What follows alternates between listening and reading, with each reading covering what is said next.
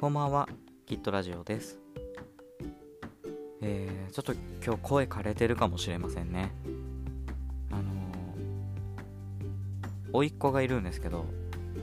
結構いっぱいいて、小学生とか、それ以下とか。で、今日、公園でね、遊んでて、追いかけっことかしてて、まあ、やっぱちっちゃい子だから、こう、危ない時とか、注意しなきゃいけないんで結構声出すんですよね、まあ、それでちょっと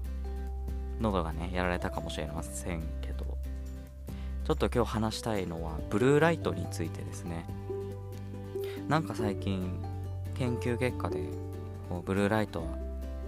別に目に悪影響は及ばさないですよって話がねあるみたいなんですけど。だからってこ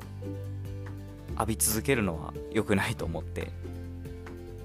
なんかちょっとねそう言ってる人がいてブルーライトカット意味ないから俺は浴び続けてますみたいな 宣言してる人がいて。いやいや。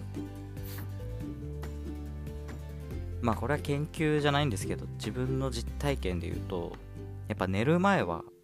良くないですよねブルーライトと呼ばれるもの。まあそれよりはやっぱ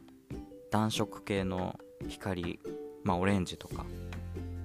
絶対そういう方がいいなって。あのスマホ自分 iPhone なんですけど iPhone にもえっと夜モードみたいなのがあってこうちょっと画面が黄ばむ感じ？なんか人からはなんか嫌だ壊れてるみたいとか言われるけど日中もね使ってんすけどね。これいいですよ。本当に目に優しくて。長時間見ててもそんなに疲れにくいみたいな。是非ねちょっと睡眠とかで悩んでる人寝る前だけちょっとそういうの使ってみるのいいと思います、えー、そんな感じで以上キットでした。